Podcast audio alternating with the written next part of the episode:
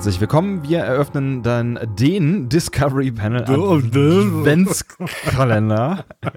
Heute zu einem äh, ganz besonderen äh, Türchen. Es ist ganz, es ist ganz spannend, es ist so eine, so eine, so eine Perspektivensache. Ne? Wenn man, wenn man äh, quasi ähm, aus der Besonderheit das Normale anschaut, wird das Normale besonders, weil wir machen Das war Mathe, ne? Ja, so ungefähr. Oder auch Philosophie, wenn du möchtest. Da kannst du eigentlich mehr mit anfangen. Gelegentlich. Weil eigentlich machen wir eine Standardfolge, aber da wir uns ja in einem besonderen Modus befinden, ist es jetzt was ganz Besonderes, dass wir eine Standardfolge machen. Es ist völlig absurd. Du hast immer, immer die, diese Short-Track-Folgen hast du immer als äh, zu einer Sonderfolge zu Star Trek Discovery anmoderiert. Ich weiß es noch genau. Ich habe es genau in meinem Ohr. In deinem Ohr. Ich bin in deinem in Ohr. Ohr. Du bist in meinem Ohr. Der Mann, der zu diesem Ohr gehört, ist wer auf dem Panel heute? Andreas Dom. Und, Und der andere Mann auf der anderen Seite ist. Sebastian Sonntag. Mein Gott, Ich wollte es diesmal selber machen. ja, das ich wollte ist es schön. mal selber machen. Nee, ist schön. Ich, ich sag ja auch nie sowas wie auf der anderen Seite ist dann hier ich. Ich wollte mal eine ähm, schöne Rolle spielen in dieser ganzen Moderation. endlich, mal eine schöne, ich wollte endlich mal eine schöne Rolle spielen in diesem, dieser, dieser ganzen Podcast-Angelegenheit. Ja, du schiebst mich hier mal rein. Ich muss dir ein bisschen äh, Inhalte liefern und den Rest, den Rest machst du. Und das Geld habe ich auch noch nie gesehen. Frechheit. Ich hatte ein schönes Bild vor Augen. Ich schieb dich da immer rein. In deinem großen Lehnsessel. So. Ja, Ähm, mit Eierlikör und Keksen. Ach, du, wieder mit deinem Eierlikör. Was ist denn das? Hört das nach Weihnachten wieder auf, das mit dem Ja, Eierlikör? natürlich. Di- Direkt. Außer, ähm, teilweise geht's auch noch im Sommer ähm, mit, also dann muss man den halt gut kühlen, ne? Aber ansonsten äh, Wird ja auch man- schlecht sonst. ist ja aus Eiern, richtig, ne?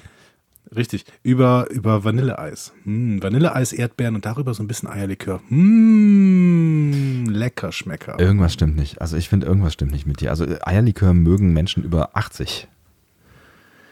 Ja, und ich. Du, Menschen über 80 wissen, was gut ist. Sie sind über 80. Merkst du was? Quod erat demonstrandum. Die haben schon so viel erlebt. ey. Kirk, Kirk Douglas ähm, ist am äh, 8.12. Äh, 103 geworden. Lebt er noch? Der lebt noch. Das aber, abgefahren. aber hallo. Unglaublich, oder? Das ist krass.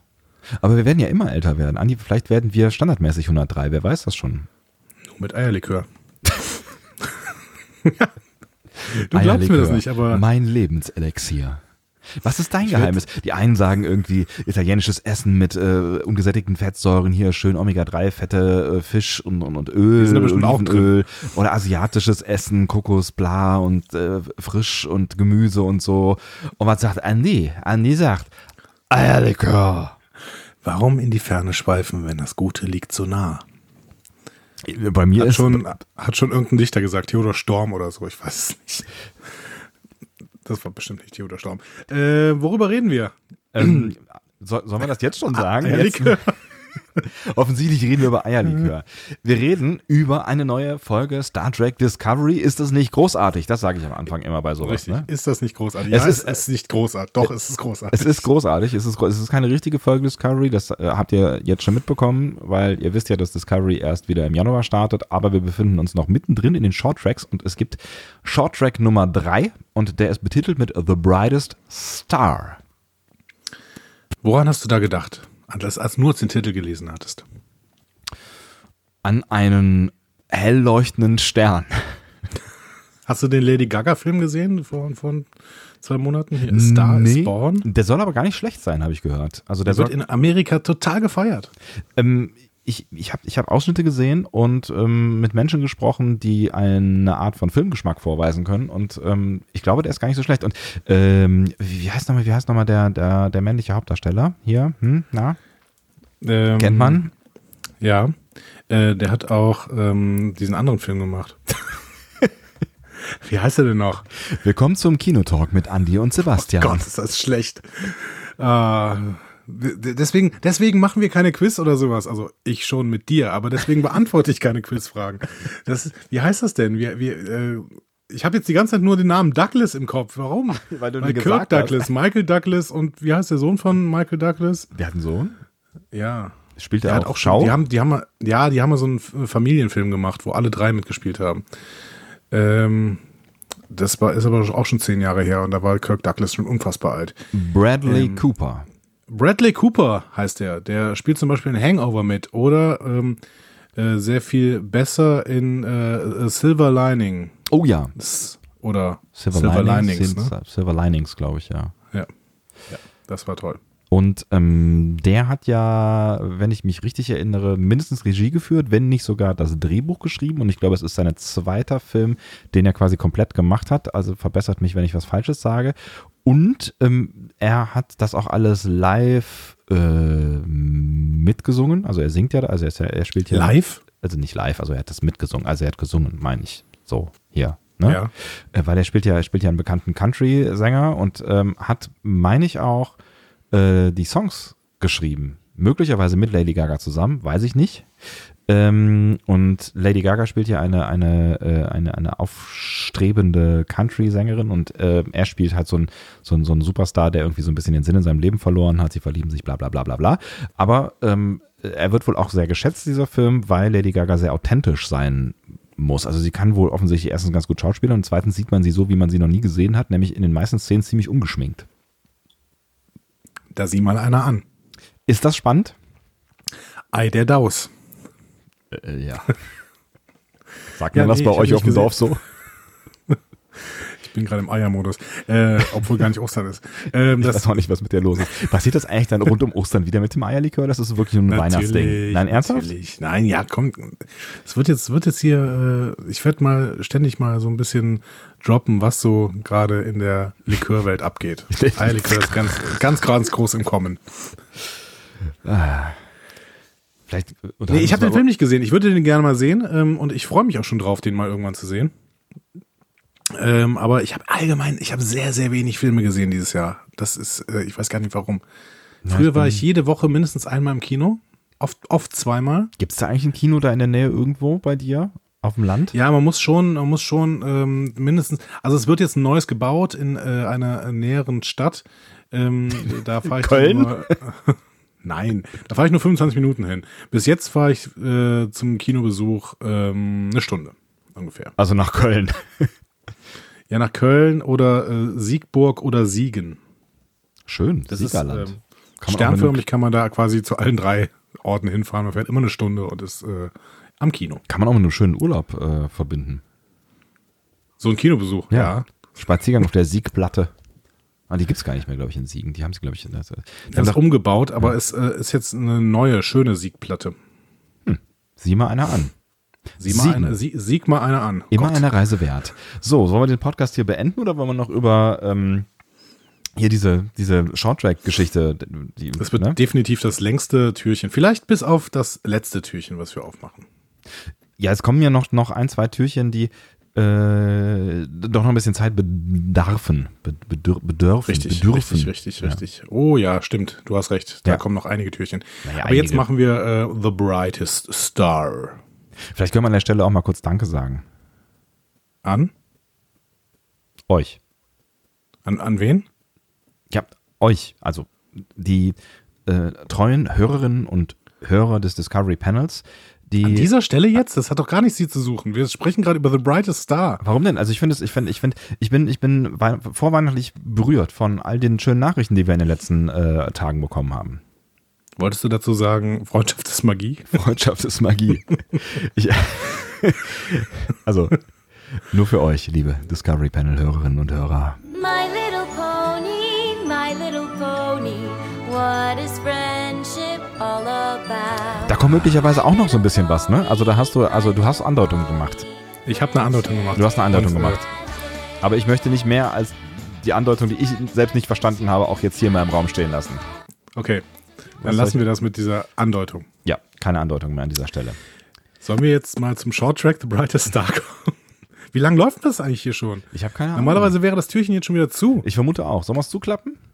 Nein. Macht euch eure eigene nein, nein, Meinung. nein. Bildet euch, ihr seid selbstständig. Bildet euch wir sind doch kein Laber-Podcast. Es gibt Menschen, die haben sich gewünscht, dass Discovery Panel ein Laber-Podcast wird. Dann habe ich mich gefragt, was habt ihr denn vorher gehört bisher? Ich finde das ganz großartig. Wir machen alle zwei Wochen machen wir äh, ab jetzt eine Episode und die andere Woche machen wir einen Laber-Podcast. Aber ist das, ist das, ist das, werden, werden wir verlaberter? Also waren wir früher faktenbasierter? Ja, natürlich, natürlich. natürlich. Sebastian. Klar. Echt? Müssen wir, müssen wir da irgendwie Klar. regulieren? Müssen wir da irgendwas tun? Müssen, also brauchen wir, Nein, brauchen wir einen nein, Workshop nein, nein, oder sowas? Also hier ein Podcasten für, Irgendwann müssen wir, wir, wir müssen Gäste haben, die uns wieder auf den Boden der Tatsachen zurückholen. Haben wir den Boden der Tatsachen verlassen? Also ja gut, die Fakten haben wir verlassen, ja, den Boden der Fakten. Richtig. Genau. Wir Also- befinden uns im Post, Podca äh, postfaktischen Podcast-Zeitalter.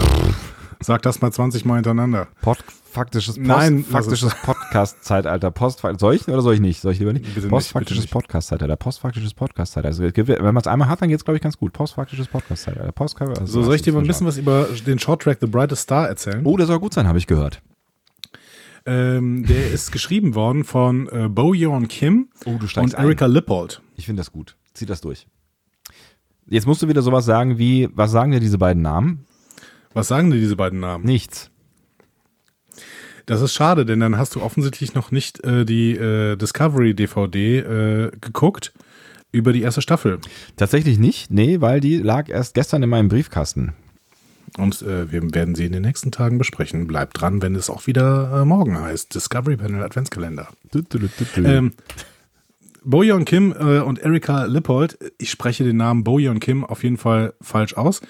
Ähm, sie wird aber im? Autorenruhm, im Autorenruhm äh, von dem sie Teil ist, äh, immer nur Bo genannt. Deswegen äh, ist es vollkommen okay. Ähm, beide sind Teil. falsch aussprichst, ist dann völlig, nee, ist auch egal. Okay, weitermachen. Ja, weil ich den, ich kann den ganzen Namen nicht. Mein Gott, ich kenne niemanden, der als zweiten Namen einen Namen hat, der Y-E-O-N geschrieben wird. Was, wie, wie würdest du das denn aussprechen? ja, ich weiß es auch nicht. Bo Kim. Bo, Wir streichen Bo. einfach den Mittelnamen. Genau. Bo. Bo und Erika äh, sind Teile des äh, Writers Room von Discovery. Ah, also jetzt der, der, der aktuelle Writers Room quasi. Naja, der letzte auch. Ah. Von, letzte, von der letzten Staffel. Also aber auch noch weiterhin in der zweiten Staffel tatsächlich. Die sind drin geblieben. Der Writers Room ist, glaube ich, äh, allgemein relativ äh, beisammen geblieben. Aber ich weiß auch, dass Ted Sullivan weiterhin dabei ist. Ähm, und äh, Punkt. ich weiß von Immerhin. diesen drei Menschen. Das ist doch schon mal was. Genau. Ähm, beide waren übrigens auch für das Staffelfinale hauptverantwortlich. Oh. Ähm, und das war ihre einzige alleinige Story. Ah, okay.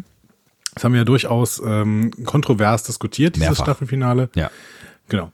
Ähm, aber das soll uns jetzt mal für diese Episode nicht ähm, beeinflussen. Ähm, beide haben auch eine sehr, sehr ähnliche Biografie. Die haben auch beide für Rain gearbeitet und ansonsten noch für keine andere Serie. Also Rain ist, ist irgendwie so eine, so eine äh, adligen Serie irgendwie. Ne? Ich glaube, Historien-Zeug. Äh, ich weiß, dass es meine Freundin mal geguckt hat. Ich äh, nicht. Ähm, Okay. und beide haben ähm, Kommentiere das auf nicht an dieser Twitter. Stelle. Nee, ich habe das, ich habe mir die Twitter-Accounts angeguckt. Das ist auch viel interessanter jetzt als äh, so private Geschichten hier. Beide bezeichnen diesen äh, Short-Track als ein Herzensprojekt. Ich weiß nicht, ob sie mit der Formulierung ähm, abgesprochen haben. Auf jeden Fall sagen das beide. Mhm. Ein Herzensprojekt, okay. Ja. Sie wollten unbedingt mal äh, die Vorgeschichte von Saru erzählen. Darum geht's nämlich. Haben wir noch gar nicht gesagt, Genau. ne? Darum geht's. Darum geht's, Ja. richtig. Ähm, Regie hat Doug Arniokoski gemacht. Ähm, der Name. hat, ja, schwierige Namen ist offensichtlich ein Ding bei denen. Ähm, der ist allgemein im Produktionsteam der Short Tracks, war äh, Co-Executive Producer von den ersten beiden, ähm, ist im Regie im Regie-Team von Discovery Mhm. und der Name sollte dir bekannt vorkommen, denn er hat die Folge Lethe regiert. Ah, sieh mal einer an. In der zweiten Staffel macht er die sechste Folge. Okay. So viel ist schon bekannt. Aber deren Name ist natürlich noch nicht bekannt. Ja. Ähm, und ansonsten hat Anio, Anio Koski schon ein paar CBS-Serien gemacht. Ähm, aber äh, jetzt auch nichts irgendwie hauptverantwortlich. Also ist jetzt nicht irgendwie der Olatunde Osun Sanmi der äh, anderen Serien gewesen. Aber man kann sagen, zumindest in dem Discovery-Universum, alles drei Menschen, die jetzt nicht zum ersten Mal irgendwas für Discovery produzieren, regieren, äh, schreiben.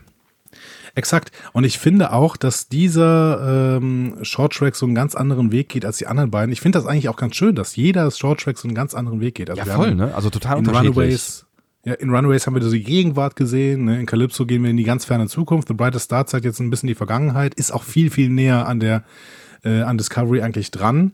Ne? Und äh, das könnte, ich finde, das hat sich so ein bisschen angefühlt wie eine verkürzte Episode wirklich. Ne? Ja, also im Gegensatz zum Beispiel, ne, ich fand, ich fand Runaway ja auch irgendwie ganz spannend, aber bei Runaway, finde ich, hat man so ein bisschen gemerkt, dass, ähm, ja, dass sie jetzt mal was produzieren und dann das schon mal Geld kostet, weil da halt einer der Hauptcharaktere äh, drin ist und ansonsten nichts Geld gekostet hat, weil die ja auf einer vollständig leeren äh, Discovery Ja. quasi äh, rumlaufen. Und Genau. das Gefühl hatte ich hier zum Beispiel nicht, um das schon mal vorwegzunehmen. Nein, The Brightest Star ist sicherlich, das wissen wir jetzt schon, der, ähm, also wenn man jetzt das, diese ganzen Sets nur für The Brightest Star aufgebaut hätte, dann wäre das mit Abstand wahrscheinlich der teuerste Ja. Short Track bis jetzt. Ähm, aber das glaube ich nicht. Ich glaube, dass wir in der zweiten Staffel auch mal wieder in Kamina sind. Ich bin Auf gespannt. Kamina. Ja. Ja. Das, ja. Ähm, sollen wir einsteigen denn?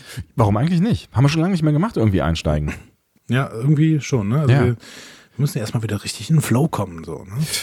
Gehen wir mal rein. In den Flow, den auch die Wellen haben, wenn sie in der ersten Folge an eine Küste plätschern. Also eigentlich ist das eine Collage, ne? Wir haben irgendwie so einen schönen Morgen und die Wellen plätschern an die Küste und dann sehen wir Capianer beim, was auch immer die da tun, Algenfischen. ja, Algen, glaube, Algen, also Algen sammeln, ne? Algen, Algenfischen, genau. Genau. Ja. Und sie entknoten so ein bisschen ihre Fischernetze, die sie da noch haben. Ich weiß nicht, ob sie noch irgendwas anderes fangen wollen. Auf jeden Fall sieht man nur Algen. Ähm, und dazu kommt aus dem Off die Stimme von Saru. Finde ich eine relativ neue Sache für Star Trek, dass du so eine, ja, so, einen- so einen Offsprecher hast. Ne? Also wir haben das öfter mal in den Serien, da wird aber quasi ein Logbuch gesprochen. Und hier ähm, scheint es so zu sein, also sie wollen es, glaube ich, suggerieren, dass Saru ähm, uns seine Vergangenheit selbst erzählt. So hat es sich für mich angefühlt. Ja, oder zumindest irgendwie so, so ein bisschen darüber reflektiert und sich selber nochmal irgendwie seine Vergangenheit erzählt. Aber das ist, ja, aber ja, also die also es ist irgendwie, fühlt es sich schon eher so an, als würden wir mit ihm über äh, seine Vergangenheit reden, ja. Genau. Ähm, Aber er hat das Michael nicht, nicht auch mal Ja? gemacht? Ich überlege gerade, hat das Michael nicht auch mal gemacht? Nee, die hat nie direkt, nie direkt äh, zu uns gesprochen, ne? Ja, wir haben schon mal drüber gesprochen. In der ersten Staffel war es so ein bisschen, dass diese Logbücher, auch wenn es vielleicht persönliche Logbücher waren, die waren schon sehr, sehr persönlich und auch ähm, wenig technisch tatsächlich. Ähm, aber es waren Logbücher, glaube ich trotzdem. Okay, ist ja Weil- anders, weil ja. Michael, Michael sagt auch mal ins Logbuch Wow oder sowas. Ja, ne? ja, ja, genau. Ähm, das wäre, glaube ich, in den bisherigen ähm, äh, Serien niemals passiert. Ja. Wobei, denken wir mal wieder an Cisco ähm, in, äh, äh, in The Pale Moonlight, der nimmt das halt auch, also hochemotional dann ein persönliches Logbuch auf, er löscht es halt nachher, aber grundsätzlich ähm, ist er ja da quasi auch Auferzähler. So ein Ja, ja, ja, klar. Also da, da ist das Logbuch ja ganz eindeutig auch ein Stilmittel. Ne? Also Genau. nicht, dass es das immer ist, aber da ist es halt ja viel mehr noch ein Stilmittel, um dieses Kammerspiel quasi zu ermöglichen. Weil es ja, eigentlich eine, äh, ein großer Monolog ist, mehr oder weniger. Absolut. Ja. Und Saru ähm, berichtet hier, also bekennt quasi so ein bisschen, ja, ähm, immer wenn ich nach oben gesehen habe, habe ich Hoffnung empfunden, aber das ist ganz gegensätzlich quasi zu unserer Erziehung, die wir da auf äh, Kamina erfahren haben. Ne? Die hat nämlich besagt, dass der Tod von oben kommt, ähm, aber dieser Tod wird von den Kelpianern begrüßt und nicht hinterfragt. Ja, offensichtlich hat das ne, was mit diesem religiösen Ritus zu tun. Ne? Das ist so ein bisschen die Erlösung. Das müsstest du eigentlich Genau. verstehen können. Ja, so ein bisschen, wobei, äh, nee, also ich würde das ein bisschen, ich würde diesen Vergleich nicht nehmen, weil es geht hier nicht um Leben nach dem Tod. Die Kelpianer sind sich schon darüber klar, dass es einfach der Tod ist, dass es einfach das Ende ist. Aber einen, ein Opferende, was halt wertvoll ist für das große Gleichgewicht, wofür die ja, wo- wovon die ja relativ bald sprechen würden. Ja. Aber ich finde hier erstmal, wenn du hier diese tropische Landschaft siehst, ne, dann bekommst du relativ schnell auch ein Gefühl dafür, dass die Kelpianer eben keine Warp-Zivilisation sind. Ne? Das, Ja. Dass die eben so in einem Zeitalter der Landwirtschaft leben. Ne? Ja, total. Also es ist ja nahezu sind es ärmliche Verhältnisse. Ne? Wir sehen ja dann relativ schnell auch, ähm, dass das Innere einer Hütte und es ist wirklich eine Hütte und es ist wirklich ein Lehmboden. Also es ist alles, alles sehr, sehr einfach. Auch diese ganze Landschaft, die man dann vorher quasi sieht, ähm, es ist alles sehr, sehr einfach und also nicht nur äh, Prä-Warp, sondern auch Prä-Uns. Also die sind halt ähm, Ja, deutlich, genau. Also deutlich äh, weniger entwickelt als ähm, wir Menschen. wie so, so eine ne? Agrargesellschaft halt bei uns irgendwie, sagen wir mal, keine Ahnung, 2000 Jahre vor, ähm, zuvor quasi. Ja, von unserer Zeit. Aber ähm, wir sehen dann auch so ein bisschen Kontrast, nämlich äh, begleitet von Sarus Erklärung, sehen wir dann so eine, so eine Erntezeremonie. Ne? Ähm, so nennen die das zumindest. Ähm, da äh, wird eben eine Zeremonie mit einem Priester abgehalten und in der Mitte ähm, von einem großen Platz steht dann so ein Monolith, der leuchtet und der so ein bisschen Techno aussieht. Das heißt, wir sehen, okay, hier ist irgendwie so ein, so ein Fremdkörper, ne, der mit bei den Kelpianern im Prinzip nichts zu tun hat. Und ähm, tatsächlich stellen sich dann zehn Kelpianer rund um diesen Monolithen auf und ähm, die, die Erde bebt und, und rüttelt sich, rüttelt so ein bisschen und dann verschwinden die. Mhm. Und der Priester bleibt zurück. Ähm, wir erfahren dann nachher, das ist eben so eine Opferzeremonie. Ähm, und für die Kelpianer ist das wohl traditionell in Ordnung, weil das so mythisch irgendwie überbaut ist. Ne? Also das bewahrt irgendwie das Gleichgewicht. Und ähm, ja, Saru fasst dann die Dinge zusammen und klagt so ein bisschen. Ne? Ja, das ist das Leben eines Kelpien. Hm. Wie hat das auf dich gewirkt? Ähm, ich war so ein bisschen, also irgendwie war, war ja schon klar, dass er irgendwie aus einer Spezies kommt, ähm, wo es, um, um ähm, äh, quasi zwei, zwei verschiedene Ebenen geht. Also irgendwie ein, ein Teil der, ich hätte jetzt gedacht, dass es ein Teil der Spezies gewesen wäre, tatsächlich die äh, Jäger verkörpern und ein Teil der Spezies ähm, halt die Gejagten sind. Das ist ja scheinbar da so ein bisschen anders, weil es sich offensichtlich nicht um die gleiche Spezies handelt, der, wo da gejagt wird und nicht gejagt wird. Aber darüber erfährt man ja auch gar nichts. Ne? Also es, wird- es wird überhaupt nichts darüber gesagt, ähm, ob, ob da jetzt irgendwie eine Art von Game stattfindet, ob die geopfert werden, ob die äh, einfach nur verschwinden, ob die irgendwo anders weiterleben. Also eigentlich erfährt man nicht so richtig was davon, außer dass, dass, dass das Wort irgendwie Opferzeremonie oder sowas irgendwo mal, mal fällt. Aber ähm, ja, Ernte, ne? Ernte, genau. Aber man, Ja. Man, man erfährt eigentlich nicht so richtig was über das, was ähm, Saru irgendwann mal während der ersten Staffel angedeutet hat, nämlich, dass er ein ähm, aus einem Volk der Gejagten kommt, quasi, ne? Da müssen wir nachher noch ein bisschen drüber reden, weil ich habe bis jetzt eben auch immer gedacht, dass auf Kamina so, ein, so eine Art Löwe-Gazelle-Verhältnis äh, Genau. ist. Ja. Ne, irgendwie. Aber es wirkt hier jetzt eher wie so ein Bauer-Vieh-Verhältnis. Ja, ja, genau, richtig. Ich, ja, ne? ja. So. Ähm, Und äh, da müssen wir tatsächlich am Ende nochmal drüber reden, weil gerade diese ganzen Eigenschaften, die die Kelpianer auszeichnen, passen, finde ich, in diesen in dieses Verhältnis nicht so hundertprozentig rein. Ja, es ist natürlich schwer zu sagen, aber gut, wir reden da gleich noch drüber. Es ist natürlich schwer zu sagen, weil man einfach so wenig ähm, erfährt. Aber ich hatte es mir tatsächlich auch ein bisschen anders vorgestellt. Deswegen war ich, um auf deine Frage zu antworten, erstmal so ein bisschen ähm, überrascht über die sehr einfachen Verhältnisse, die wir da zu sehen bekommen und dieses sehr einfache Leben, weil ich tatsächlich gedacht habe, die preppen sich jetzt irgendwie äh, so für ähm, ja, halt für halt irgendeine Quest und äh, lernen, äh, wie sie sich am besten Preppen sich für eine Quest. Du weißt, was ich jetzt ne, meine Herren. Die, die, die, ne, die, die bereiten sich halt einfach darauf vor, dass Auf eine sie, Aufgabe vor. auf eine Aufgabe. ähm, die bereiten sich einfach darauf vor, dass sie, dass sie ähm, dann irgendwann gejagt werden und in äh, irgendeinem Game ja, mitmachen. Äh, ja. und, ich übersetze das kurz. was ist denn los mit dir? Bist du jetzt hier so unter die, die Deutschverfechter gegangen? Erhaltet unsere gute deutsche Sprache oder was? Ja, klar. Reinhard May ist mein Homeboy. Okay, weiter. Reinhard May könnte dein Opa sein. Maybe. Vielleicht ist das. Weiter.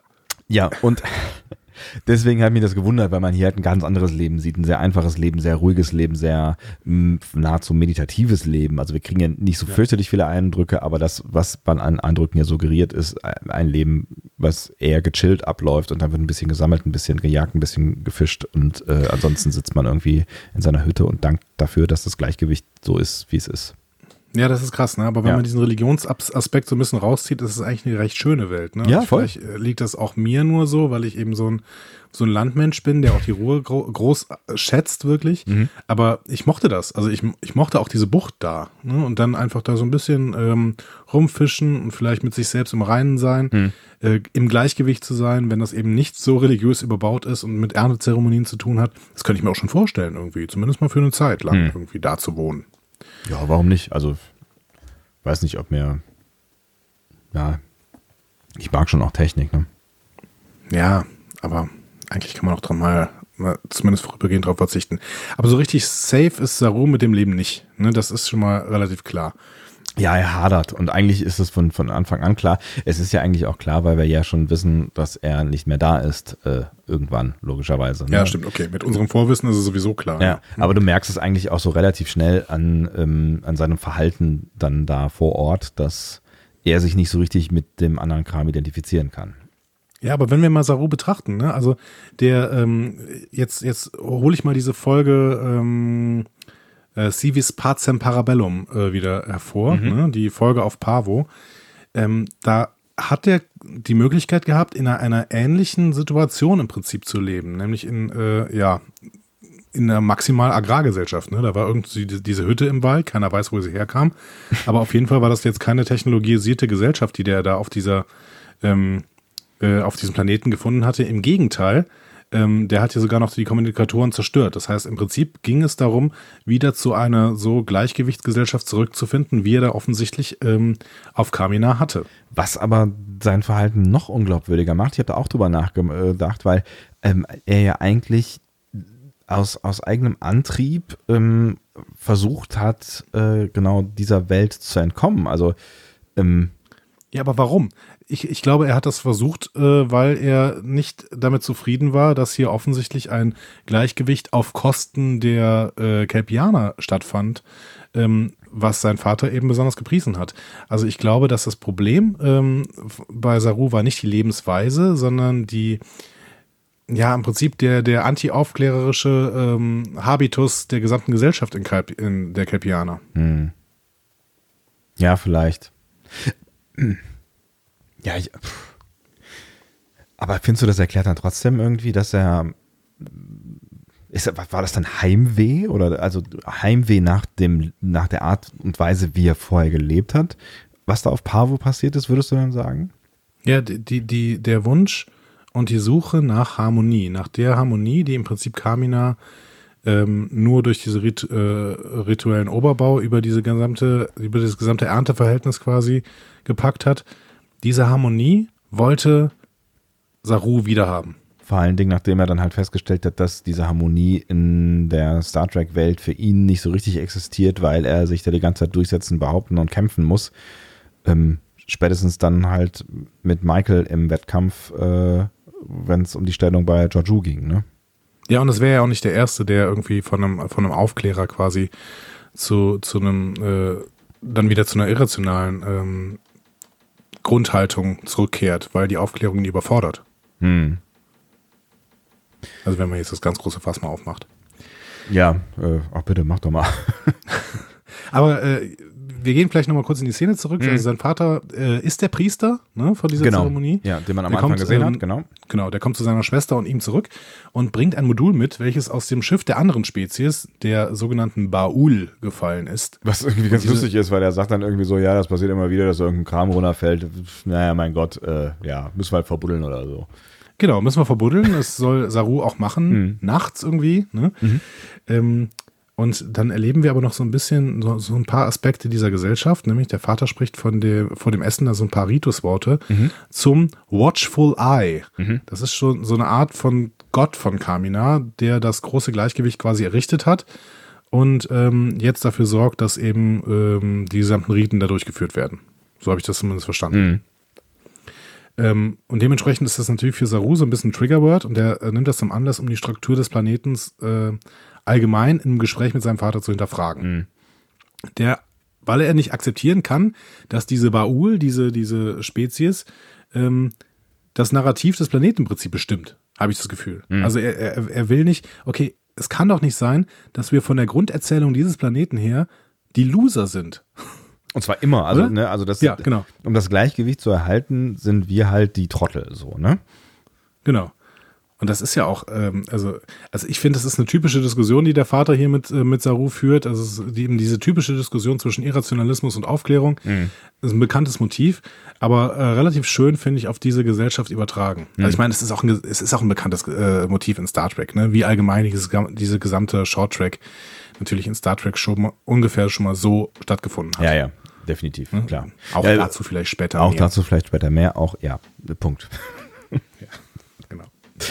Äh, vielleicht jetzt schon mehr, denn äh, wir sehen danach die Szene, dass Saru sich äh, für dieses Modul sehr interessiert und es nachts versucht, äh, gegen den Willen seines Vaters in Gang zu bringen, um eine Nachricht zu senden. Was irgendwie ganz witzig ist, weil wir wissen ja gar nicht, was es für ein Modul ist und er ja eigentlich auch nicht. Und ähm, er geht da sehr äh, gekonnt vor, was auch immer er da tut, aber es sieht irgendwie sehr wissend aus, oder? Er geht, ja, er geht sehr gekonnt vor mit Knochen und Fellen.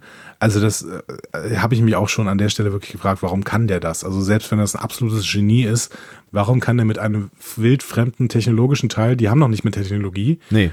Ähm, aber er kann mit einem wildfremden technologischen Teil plötzlich irgendwelche ähm, Nachrichten ähm, in den Raum schicken und vor allen Dingen das ja auch offensichtlich so modulieren, dass diese Nachrichten nicht die Baul bekommen, sondern dass die jemand anders bekommt.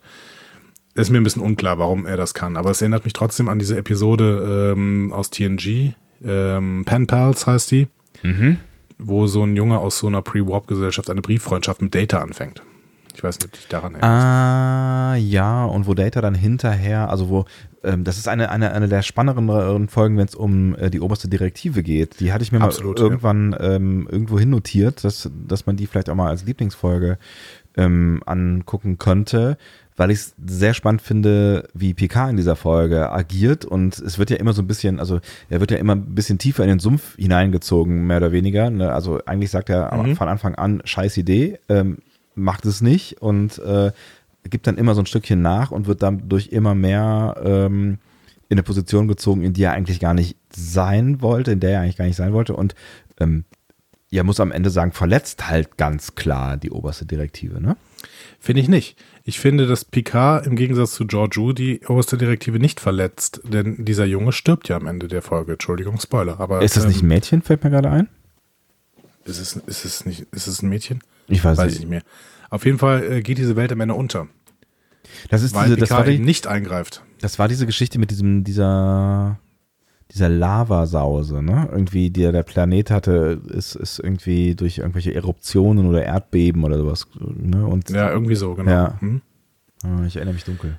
Deswegen müssen wir vielleicht da gleich auch mal, mal wenn äh, Georgiou ins Spiel kommt, nochmal über die oberste Direktive reden, weil, ähm, ja, Punkt. So. Ja, aber ich meine, ich, äh, ich weiß, ich weiß nicht mehr ganz genau, wie. Ich glaube, die versuchen ja schon irgendwie zu helfen. Ähm, also die versuchen ja schon irgendwie einzugreifen in die in die Struktur des Planeten, aber kriegen es irgendwie dann am Ende nicht gebacken. Aber geht sie geht sie drauf? Das weiß ich gar nicht mehr genau. Ihre Eltern ich gehen glaube ich drauf, oder? Nee, ich meine, sie geht drauf oder, oder er und Sie ähm, oder sie er, können ja. irgendwie nicht eingreifen, weil es um die erste Direktive ging. Aber es ergibt ja ergibt ja schon äh, Data die Möglichkeit, auf den Planeten zu beamen und Kontakt aufzunehmen und so. Also das ist ja schon eine Verletzung eigentlich der obersten Direktive. Ja. Aber ich meine trotzdem, dass es da irgendwie die oberste Direktive so ein bisschen deutlicher in den Vordergrund getreten ist und da schon ganz klar gesagt wurde, dass bestimmte Sachen nicht gehen. Ja, Picard hadert halt die ganze Zeit, ne? Also er hadert halt und wird immer wieder in die Defensive gedrängt irgendwie durch, durch Datas Gefühlsduseleien, durch die Gefühlsduseleien eines Androiden. Ja, genau. Muss man auch nochmal drüber nachdenken. ähm, wir gehen nochmal in die, in die äh, Folge rein. Am nächsten Tag sitzt äh, Saru bei der Arbeit auf einem Stein und schaut nach oben. Ähm, guckt aber gar nicht so besorgt übrigens. Ne? Also Saru, Nee, äh, er guckt noch relativ so selten besorgt. Es gibt gar nicht, eigentlich nur eine Szene, wo er besorgt ist, ne? Genau, ja. Ja. Ähm, und der wird von seiner Schwester so ein bisschen beobachtet. Äh, und dann sehen wir eine Collage der nächsten Tage, in der das Leben auf Kamina eben weitergeht. Saru aber aus dem Off erzählt, dass er wartet. Finde ich auch spannend, dass er so optimistisch ist, dass sein Plan auch funktioniert hat. Hm? Ja, er tut offensichtlich gar nichts mehr, ne? Also er hat, also er ist davon ausgegangen, dass das, ähm, dass diese Nachricht, die er da abgeschickt hat, äh, auch rausgegangen ist. Also das, ne, auch das kann er ja eigentlich gar nicht so richtig wissen, aber er ist erstmal optimistisch und ähm, geht davon aus, dass das schon alles funktioniert haben wird. Genau. Und dann sehen wir in der nächsten Szene auch, es hat funktioniert, denn plötzlich sagt das Device Hello. auch interessant. Ähm, er versteht das auch offensichtlich, dieses ähm, Hello. Ich weiß auch nicht genau, wie er das versteht. Ich weiß auch nicht, wie er nachher den, das andere Wort versteht, weil ähm, wir haben auch gesehen, dass die ähm, Kelpianer von rechts nach links schreiben. Ähm, das heißt, es ist eine völlig andere Schrift, eine völlig andere Sprache, aber er versteht's. Genau, und eigentlich braucht er ja, ne, auch wie wir später sehen, einen Universalübersetzer, aber äh, irgendwie kriegt das, kriegt das gebacken, diese Worte, diese, diese wichtigen Codeworte äh, zu verstehen. Wurde mir ein bisschen zu wenig erklärt tatsächlich, wie, wie Saru denn wirklich äh, das kapieren soll. Vielleicht hatten sie da auch keine Lösung darüber. Aber ich fand es ganz schön, dass er dann ähm, erstmal noch quasi eine Bestätigung dafür haben wollte, dass es jetzt Zeit ist, quasi diese Gesellschaft zu verlassen. Denn nachdem er das Hello bekommen hat, diskutiert er dann mit seinem Vater und äh, stellt ihn quasi auf die Probe und sagt, ja, was wäre denn, wenn ich bei der nächsten Zeremonie äh, geopfert würde? Die, die Zeremonie nennt er dann Waharai oder Waharai. Keine Ahnung. Ich habe mir da extra einen Untertitel angemacht, damit ich das sehen kann. ähm, genau, also Waharai. Ähm, und der Vater sagte, ja gut, ähm, dann ist das so, dann bist du geehrt. Ja, ich meine, was soll er auch machen? Ich meine, er ist der Priester-Dude, ne? Also, ähm, der, der, der kann ja eigentlich nichts anderes sagen, außer äh, die Regeln gelten halt für alle, auch für dich, mein Sohn.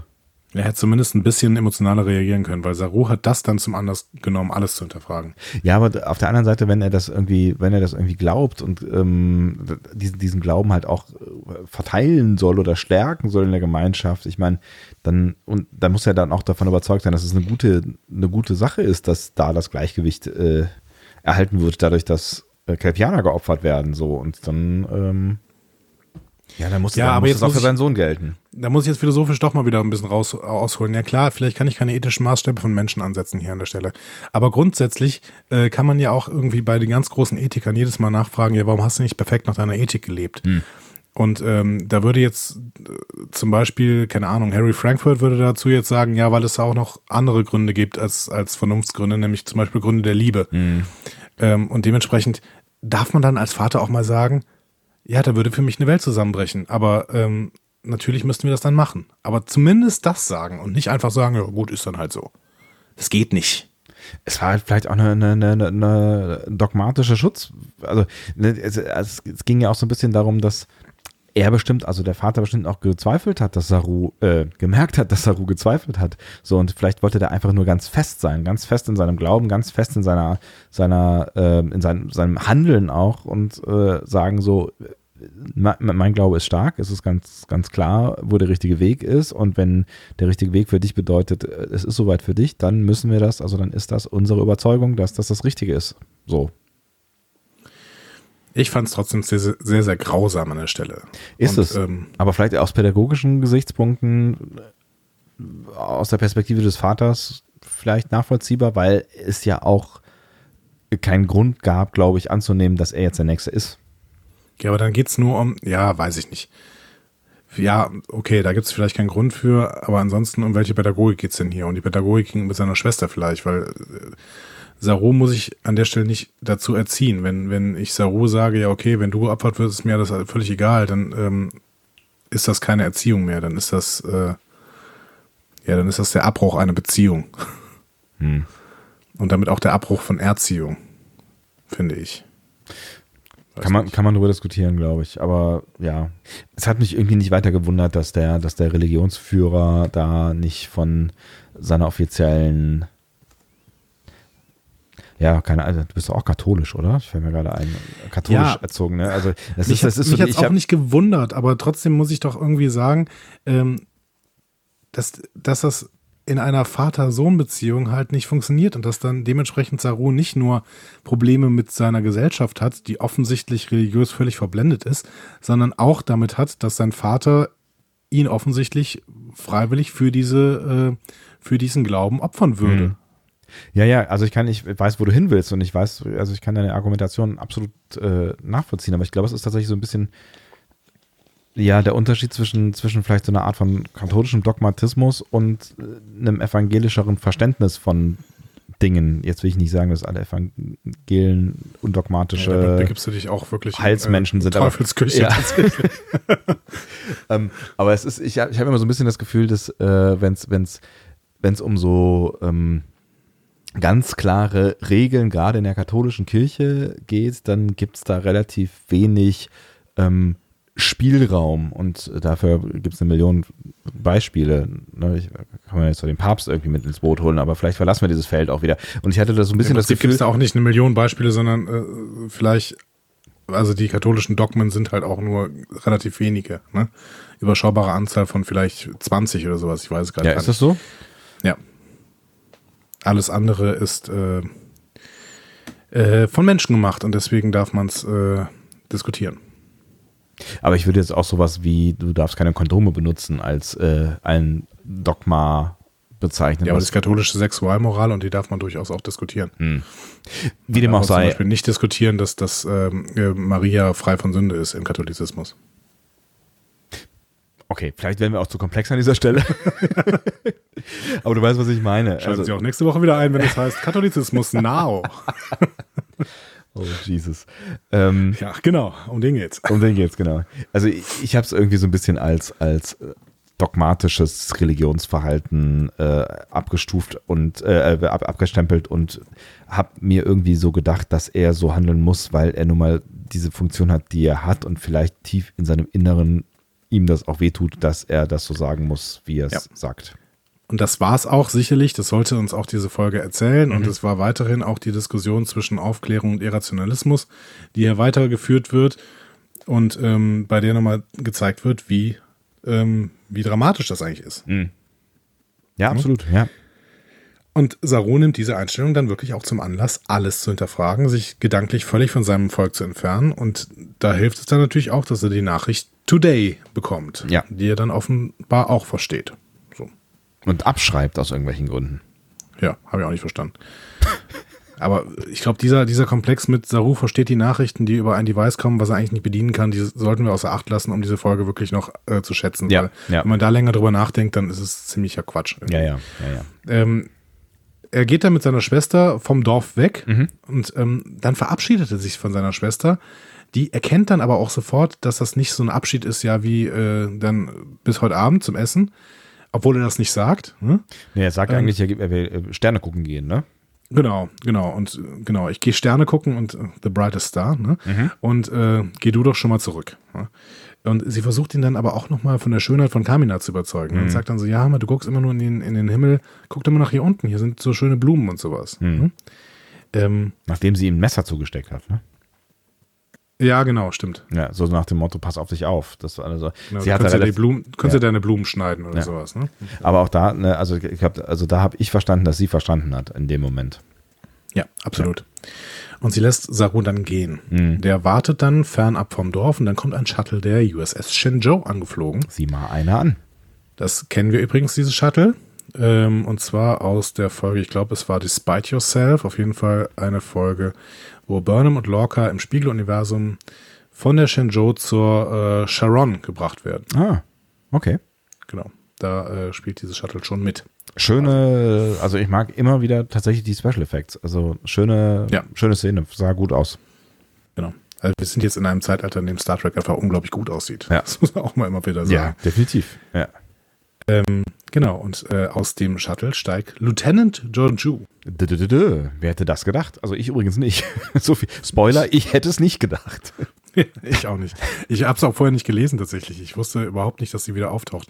Und äh, witzigerweise, als sie dann da so ähm, aus dem Shuttle entge uns entgegenkam, quasi, Ja. dann war sie am Anfang völlig im Licht. Das heißt, nur als Schattenwesen zu sehen. Da habe ich gedacht, es wäre Burnham. Echt? Ich Ja, auch, weil, weil die, die, die Haare so ein bisschen anders waren. Ich hab auch die ganze Zeit drüber nachgedacht, wer könnte es sein und habe gedacht, das wird wahrscheinlich irgendein random äh, was auch immer sein. Hab dann auch kurz gedacht, äh, ja, vielleicht ist es auch Michael, aber dann habe ich gesagt, irgendwie macht es keinen Sinn, weil Michael ist ja erst später quasi auf die Shenzhou gekommen und hat die irgendwie auch, meine ich in Erinnerung zu haben, irgendwie da erst kennengelernt oder, oder mein Gefühl war das, dass sie die da alle erst kennengelernt hat. Aber das erklärt erstmal extrem viel über die Beziehung von Giorgio und Saru, oder? Absolut, voll, ja. Also und also es klär- erklärt natürlich auch total viel über äh, Saru überhaupt, ne? Und ähm, wie wichtig für Saru Georgiou sein muss. Ja, eben. Und dann Ja. ähm, fällt dieses, ähm, du, ähm, du hast das Fernglas bekommen quasi, was äh, Burnham und äh, Saru da miteinander hatten, fällt viel mehr ins Gewicht. Ja. Also Giorgio ist ja quasi sowas wie seine Erlöserin. Mhm, absolut. Ne? Das, also das ist, das, ist, das ist, ja, das ist schon ziemlich krass. Und dann ist es halt auch krass irgendwie aus Georgious Perspektive mit dem Wissen, dass sie ja so eine wichtige Person ist für ihn, ähm, in der Situation, als sie Michael ihm vorzieht, das muss ja auch echt eine harte Nummer für sie gewesen sein. Ne? Also ich meine, ihr muss ja klar gewesen sein, was das gefühlsmäßig für ihn bedeutet. Ja, wobei sie halt auch eine harte ähm, äh, Rolle in, in Burnhams Leben gespielt hat. Ne? Mhm. Dementsprechend, äh, ja, sie, sie dealt ja sowieso mit großen Emotionen im Prinzip in ihrer Crew. Ich weiß gar nicht, ob das äh, so eine sinnvolle Crew ist eigentlich, aber grundsätzlich, ähm, ich, ich finde dann spannend, äh, sie nimmt dann ihr Erstkontakt auf Mhm. mit dem Universalübersetzer und bietet Saru an, mitzufliegen. Aber es ist eine Never Ne? Das, Das- fragt Saru extra nochmal. Ja, genau. Und das ist tatsächlich irgendwie ganz spannend. Ich habe natürlich auch sofort gedacht, Moment mal, ähm, warum landet die da überhaupt so sichtbar auf diesem offensichtlich äh, Prä-Warp-Planeten? Ähm, und quatsch mit dem Typen. Also das kann, also darf das, also geht das? Also ab wann darf, also wann darf man einen First Contact und so? Also ich dachte tatsächlich bis hierhin, dass ein First Contact nur stattfinden darf, wenn äh, quasi Spuren von, von Warp-Technologien vorhanden sind. Ja, dachte ich auch. Und vor allen Dingen, also es ist allgemein ein sehr laxer Umgang mit der Prime Directive, finde ich. Also, ähm, weil Saru willigt dann ja ein, steigt ein und ähm, äh, also er sagt dann ja, ja, ich habe mich eh schon so von meinem Volk entfernt und das, ich habe abgeschlossen. Das hat sicherlich auch mit, mit der, dieser Diskussion, die wir eben genannt haben, mit seinem Vater zu tun. Mhm. Aber am Ende fliegt das Shuttle mit ihm weg und Sarus Schwester sieht das. Ne? Also das ist nicht irgendwie im Geheimen oder sowas. Ja, ja, genau. Die, die fliegen quasi über diese Bucht und du denkst so, ey, das, das kann man doch nicht machen. Das, das, das ist doch vollständig gegen diese, diese erste Direktive. Ne? Die dürfen Ja. sich doch nicht zeigen. Ich verstehe das auch nicht so ganz. Nee, also eigentlich geht das, geht es halt, geht es halt nicht. Und warum, also und warum auch? Also ich meine, was ist das Interesse der Sternflotte daran, eine einzelne Spezies äh, oder so, ein einzelnes Mitglied einer Spezies quasi aus dieser Spezies herauszuholen? Ja, und da würde ich jetzt noch an ansetzen und vielleicht noch andere Fragen stellen über diese Folge. Denn ähm, ich finde, eine der größten Fragen beschäftigt sich tatsächlich mit den Baul. Ne? Ähm, sind die denn eigentlich in, in, auf Kamina heimisch oder sind die von einem anderen Planeten? Ähm, ist die Beziehung irgendwas, das sich im Laufe der Zeit entwickelt hat oder sind die Baul äh, Alien-Eindringlinge, Eindringlinge, die die Kelpianer ausnutzen? Es ist völlig unklar. Es ist auch unklar, warum die Baul überhaupt so eine domestizierte Herde mit Fluchtinstinkten, Bedrohungsganglien und Abwehrmechanismen äh, quasi äh, äh, haben wollen. Ja. Ähm, aber vor allen Dingen, wenn die Baul doch so eine technologisch fortgeschrittene Gesellschaft ist, wie empfindet denn die Sternenflotte, dass die Lebewesen als Nutztiere verwenden? Vor allen Dingen fühlende äh, Lebewesen. Das müsste doch mit der Ethik der Sternenflotte überhaupt nicht übereinander gehen. Und ähm, Georgiou kennt ja offensichtlich auch die Baul, weil die hat ja dann irgendwie noch gesagt in dem Gespräch, ja, du benutzt Technik der Baul, das ist nicht deine. So, ne? Ich würde jetzt an der Stelle argumentieren, wenn nicht das passiert wäre, was passiert ist, ähm, ja, selbst wenn das so ist, dann ist aber trotzdem immer noch die oberste Direktive da und die ja auch sagt, misch dich nicht in Konflikte anderer Spezies ein. Also da Aber das eigentlich ist kein Konflikt.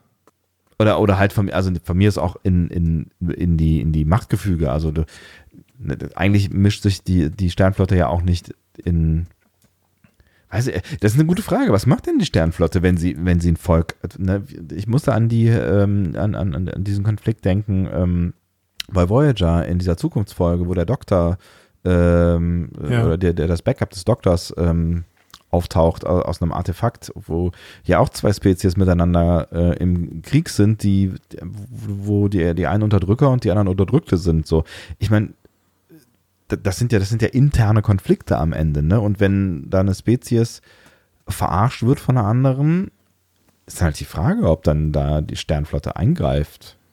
Ja, aber das ist eine andere Situation. Also ich finde, äh, da äh, bei diesem Planeten, ich glaube, der wird ja nicht näher benannt, wo der Doktor dann später da aufgeweckt wird quasi, beziehungsweise eine Kopie, da, da geht's um zwei äh, Schichten in der Gesellschaft. Die gesamte Gesellschaft ist aber so eine Pre-Warp-Gesellschaft und du hast vielleicht innerhalb dieser Geschichte, äh, innerhalb dieser Gesellschaft bestimmte Abstufungen. Hier hast du eine, eine offensichtliche Warp-Spezies, die eine Pre-Warp-Spezies äh, benutzt. Und zwar wirklich benutzt im Sinne von, die friss, fressen die oder so. Also zumindest glaube ich das. Also irgendwas in der, in der Richtung machen die ja mit denen. Bauchgefühl? Nee, das sagt mir die Anspielung im Spiegeluniversum mit dem Ganglien. Ach so. Äh. Ganglien-Gulasch, keine Ahnung. Ja. Wie auch immer. Ganglien-Gulasch ist, glaube ich, ein User, ne? Ich glaube, ja. Forum. Ich glaube, du hast nicht eine Suppe? Ne, ich weiß, ist auch egal. Ja, wie auch immer. Auf jeden Fall ähm, ist für mich die Frage, ähm, wir müssen eigentlich die Baul nochmal äh, näher sehen und eigentlich auch sehen, wenn die eine Warp-Gesellschaft sind, da muss sich die Föderation hier einklinken. Ich könnte mir an der Stelle tatsächlich vorstellen, dass wir die Baul noch zu Gesicht bekommen werden in der zweiten Staffel ähm, oder vielleicht auch in einer der nächsten Staffeln, weil sonst hätten die das, glaube ich, hier in dem Fall nicht gezeigt. Ich habe irgendwie das Gefühl, diese Storyline, die wollen sie uns zeigen, nicht nur um so ein bisschen Hintergrund von Saru zu spiegeln, sondern weil das vielleicht noch irgendeine Bedeutung hat. Ich finde, das Und ist dein auch Gefühl trägt, dein Gefühl trügt dich nicht, denn es ist bereits bekannt, dass wir äh, in der zweiten Staffel auf Kamina sind. Hm. Okay. Ja, also ich finde, das ist auch die, die, der, der Shorttrack, der äh, am, am nächsten, ich weiß nicht, ob du das, hast du das am Anfang äh, schon so deutlich gesagt, am nächsten äh, einfach dran ist, gefühlt an der Serie. Ja, hast du am Anfang gesagt. Ja, ich glaube, das habe ich ungefähr so gesagt Ja. und ähm, ich, ich bin mir noch nicht sicher, ob das, ob wir das nach der nächsten Folge auch noch sagen, weil ich äh, habe ja diese Vorschau gesehen äh, zu The Escape Artist Ja, die hing da irgendwie Mart. hinten dran, ne? Also, Genau. ja, und ähm, das sieht auch schon sehr, sehr nach der Discovery-Zeit aus. das stimmt, Ähm, aber grundsätzlich, äh, ja, genau. Also wir haben hier wirklich was, was eng mit der Discovery-Handlung verbunden ist, was auch sicherlich nochmal aufgenommen werden wird. Da bin ich mir bei äh, Runaways überhaupt nicht so sicher, ob diese nochmal vorkommt. Da hattest du ja schon vermutet, ja, es wäre eigentlich schon spannend, wenn die irgendwann nochmal vorkommen würde, diese Königin da. Ne? Aber es fühlt sich irgendwie an, als wäre es wär's so, so nice to have. Also es könnte die immer auftauchen und dann ist es irgendwie nett, ähm, wenn, wenn man diese, diese, den, den Shorttrack gesehen hat, aber vielleicht auch nicht total wichtig. Hier habe ich irgendwie das Gefühl, hier wird ein Stück der Geschichte erzählt, die in irgendeiner Folge weitererzählt wird. Ja, das muss eigentlich sein. Ne? Wir müssen eigentlich noch mehr über die Kelpianer und deren Konflikt auf Kamina irgendwie erfahren und vielleicht auch, vielleicht sehen wir auch irgendwann die äh, Geschichte, wie die Kelpianer tatsächlich ja entweder ausgelöscht werden. Ne? Oder sich, sich befreien, ne? Aber da gab es doch noch einen größeren Konflikt. Hat nicht, hat nicht Saru in der ersten Staffel auch gesagt, dass er gar nicht weiß, ob noch Leute von ihm existieren? Stimmt, du hast recht, da ist irgendwas, da war irgendwas, ja. Also ich bin sehr gespannt, ob wir da noch ähm, näher in die Gesellschaft eintauchen können und vielleicht auch erfahren, warum denn jetzt eigentlich Saru so allein geblieben ist. Und da können wir, ich meine, es ist, ja gut, ich meine, das ist ja schon eine krasse Entscheidung, die er getroffen hat. Ne? Ihm war klar, dass er halt quasi seiner Familie, seinem Volk für immer den Rücken kehrt. Ne? Das war ja die Entscheidung, die er da getroffen hat. Und die finde ich schon heftig. Also auch nachdem wir seine Schwester kennengelernt haben und die ja offensichtlich eine, eine äh, doch recht intensive Beziehung zueinander pflegten. Und ähm, das ist halt, das ist halt alles Geschichte und das musste erstmal irgendwie alles hinter dir lassen. Nur dafür quasi, weil du ja ein anderes, Le also weil du dich nicht verarschen lassen willst, so, ne? Also das ist schon, Genau. das ist schon, schon auch ein krasser Move, äh, den er da am Ende geht. Absolut, vor allen Dingen wegen seiner Schwester. Hm. Aber Tja. wir müssen das irgendwann nochmal, vielleicht diskutieren wir das dann aus, wenn diese Folge kommt dann irgendwann. Ich finde es halt echt eine spannende Frage, wann greift die Sternflotte, vielleicht könnt ihr da ja auch irgendwie mal mit in die Diskussion einsteigen ähm, und uns schreiben, was ihr glaubt. Also wann greift die Sternflotte ein und wann nicht so, also in solche Konflikte. Weil ich mir echt nicht sicher bin, ähm, ob die, ob die jetzt hier in diesen Konflikt zum Beispiel eingreifen würden, wenn eine Warp-Spezies, eine Prä-Warp-Spezies ausnutzt oder ob die dann sagen, ja, mein Gott, das passiert Ich mache halt. wieder, Ja. ich mach mal wieder eine Anspielung, bei der äh, uns die User weiterhelfen müssen. Ja. Es gibt nämlich, glaube ich, jetzt wieder eine Voyager-Folge, in der die ähm, Voyager-Crew auf einem Planeten trifft, auf dem zwei intelligente Spezies leben und die eine ist tatsächlich äh, die Sklaven-Spezies der anderen. Und ich glaube, daran wird auch mal durchgespielt, was die denn in diesem Fall tun würden. Weißt du das noch? Kannst du da mehr noch zu, zu sagen? Nö.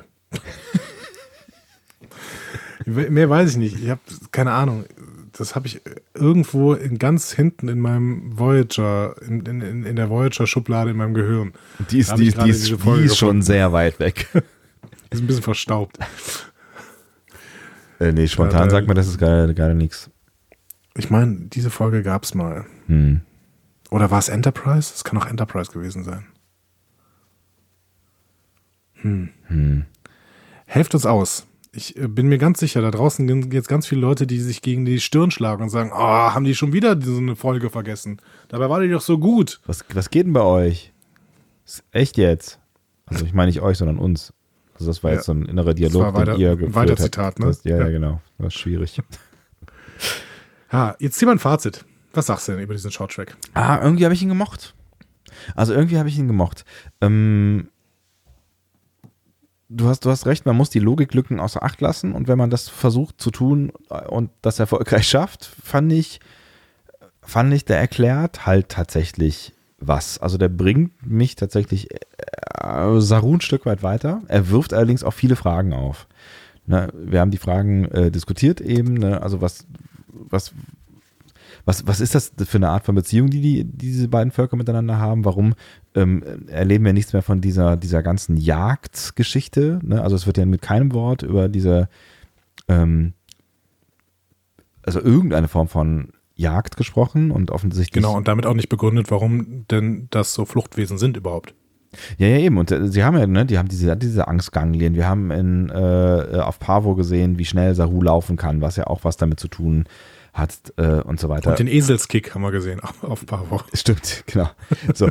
Und das, das, das wundert mich tatsächlich, dass es mit keinem Wort ähm, erklärt wird. Und das finde ich ein bisschen schade, weil ich finde, die Folge, die beantwortet einige Fragen oder die zeigt uns so ein bisschen besser, äh, wer Saru ist und bringt uns sein, sein Wesen und seine Herkunft so, so ein bisschen näher und macht sein Wesen auch so ein bisschen verständlicher, wirft aber genauso viele Fragen auf. Und das finde ich so ein bisschen schade und da weiß ich nicht so ganz genau, was ich davon halten soll. Ansonsten, also so unterm Strich, wenn ich so mein Bauchgefühl beim Gucken dieser Folge betrachte, ähm, habe ich mich eigentlich ganz, ganz wohl gefühlt. Es war eine sehr Star Trekige, also fühlte sich nach, nach einer sehr Star Trekigen Folge irgendwie ähm, an. Also ich fand das, ähm, ja, weiß ich nicht. Also ich, irgendwie fand ich es fand ich's nett.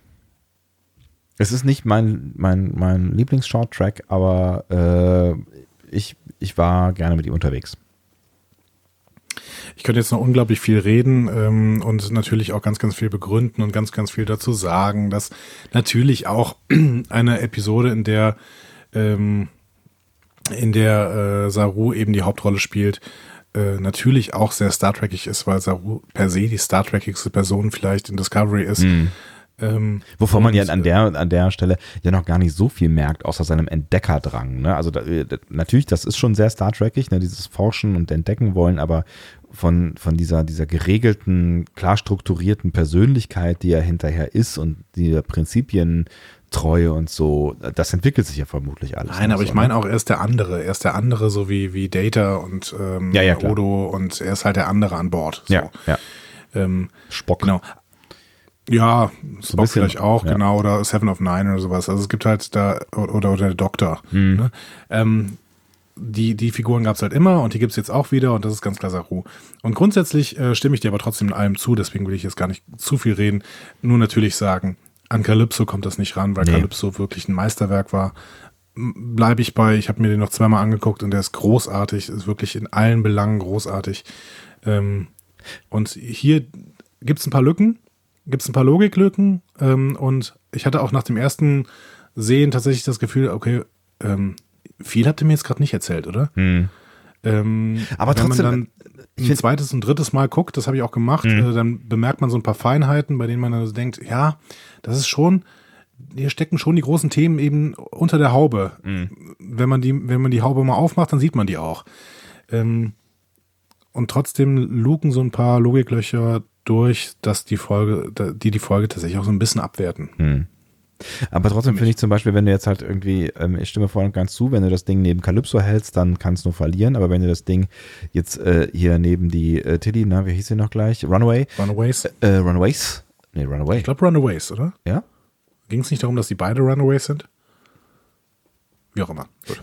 Weiß ich nicht mehr hundertprozentig. Ähm, wenn, wenn du die nebeneinander hältst, dann finde ich tatsächlich stinkt Runaway oder S äh, ziemlich ab, weil das war nett, das war irgendwie, ich war da auch gerne unterwegs, aber da passiert halt nichts. Also das ist so, ne, da, das ist auch so ein bisschen so lieblos inszeniert dann am Ende, ähm, dass ich sagen muss, da, da war diese Folge halt viel, viel opulenter. Also wenn diese, allein diese, diese, diese, Welt, die sie da gezeichnet haben, die tollen Effekte, als das Shuttle kommt, also das war, das war, na, wie du eben gesagt hast, das hat sich angefühlt wie so eine kleine Folge. So und ähm, äh, Runaway Ja, oder Runaways. Production Value, ja. Genau.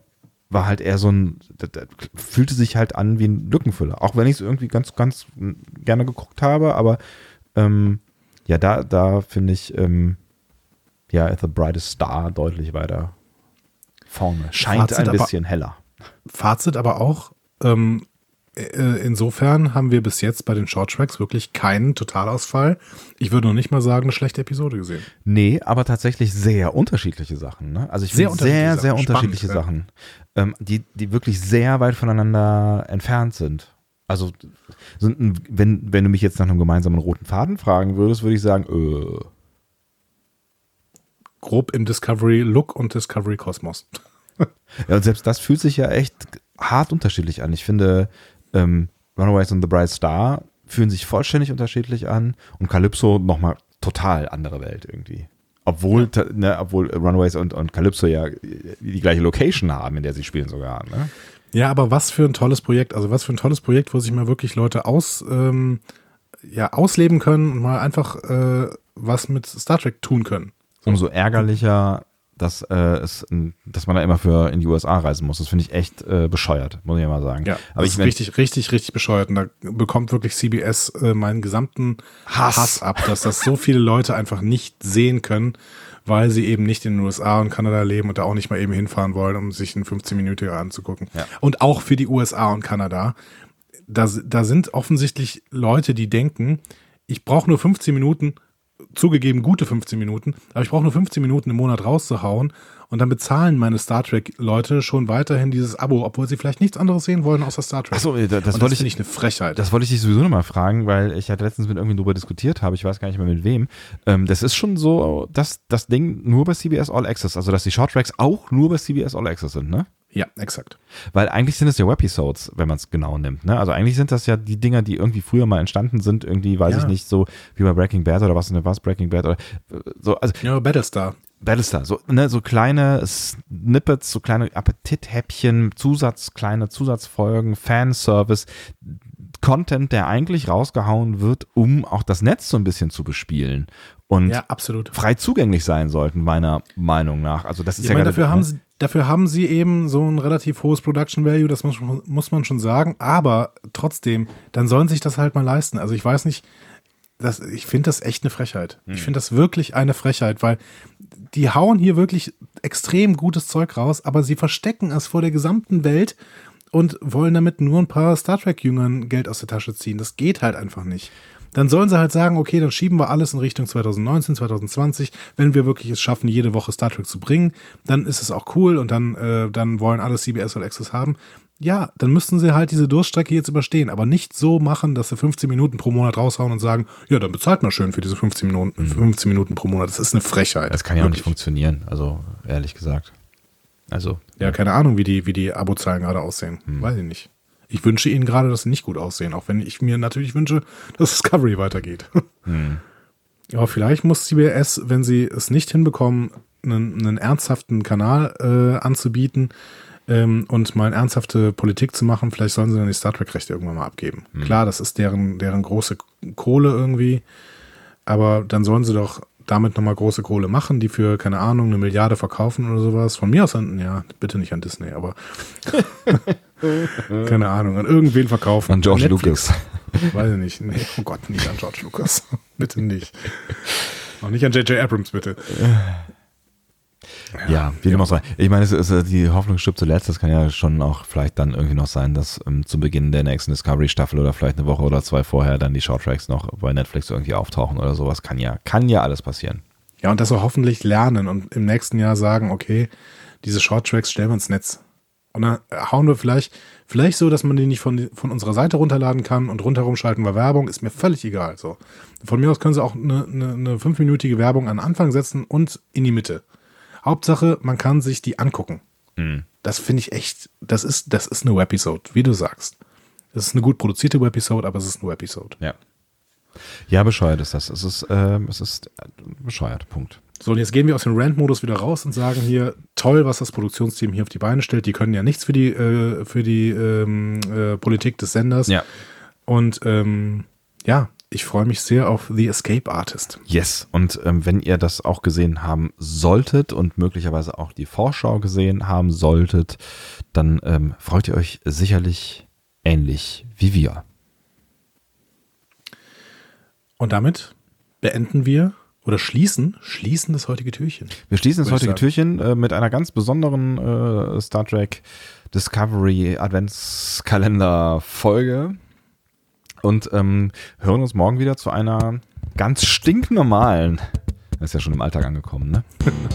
einer ganz stinknormalen Adventskalender Folge von eurem Lieblings Discovery Panel.